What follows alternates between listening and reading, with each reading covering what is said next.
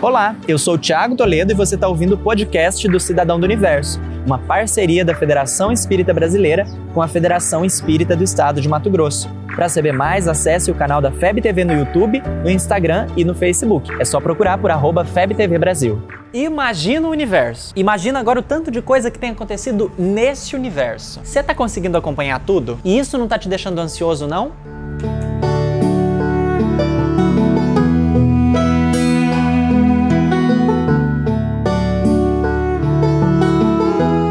Cá estou eu mais uma vez para falar com você sobre a ansiedade. Já foram uns dois outros vídeos sobre esse tema. Dá uma pesquisada aqui no canal para você rever, tá? Recentemente tem rolado algo que para mim é uma novidade. Eu tenho perdido o sono. Eu posso estar cansado do jeito que for, mas encosto a minha cabeça no travesseiro e o sono vai embora. Eu sei que isso pode acontecer por inúmeras causas. Eu tenho ficado muito tempo no computador, nas redes sociais, no celular, enfim. É um desafio constante tentar me desligar mais cedo das telas, inclusive. Eu tenho evitado beber o meu café depois da metade da tarde. Deu duas horas, é o meu limite. Falo, daqui não posso mais beber café, porque se eu beber café, aí o sono já vai embora. Refrigerante com cafeína, nem pensar. Tem ajudado, mas como não é sempre que eu consigo, hora ou outra tô eu lá de novo, ansioso e sem sono. Eu me recordei então que isso pode estar acontecendo com mais pessoas. A gente está vivendo um momento de muitas informações, muitas novidades e não é sempre que a gente consegue lidar com isso. A ansiedade é uma doença que precisa de cuidado físico e espiritual. Eu tô mais ansioso do que nunca e pode ser que isso também esteja acontecendo com você. Ou até pior, talvez. A ansiedade se manifesta de inúmeras outras formas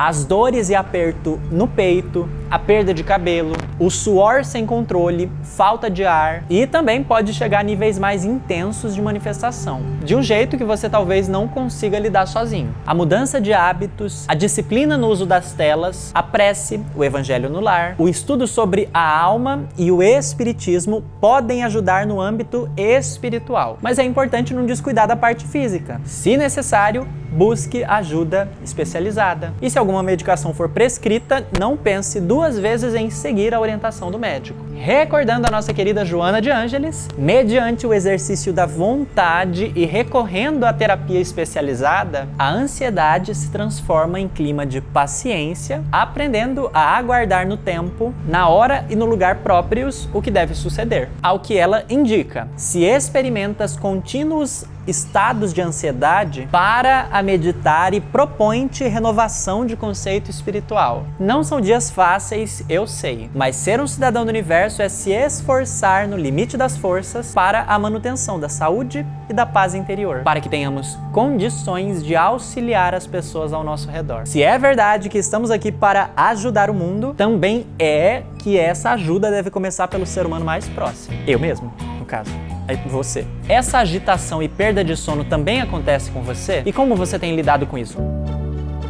Você ouviu o podcast do Cidadão do Universo. Siga a gente nas redes sociais, arroba FebTV Brasil e até o próximo programa.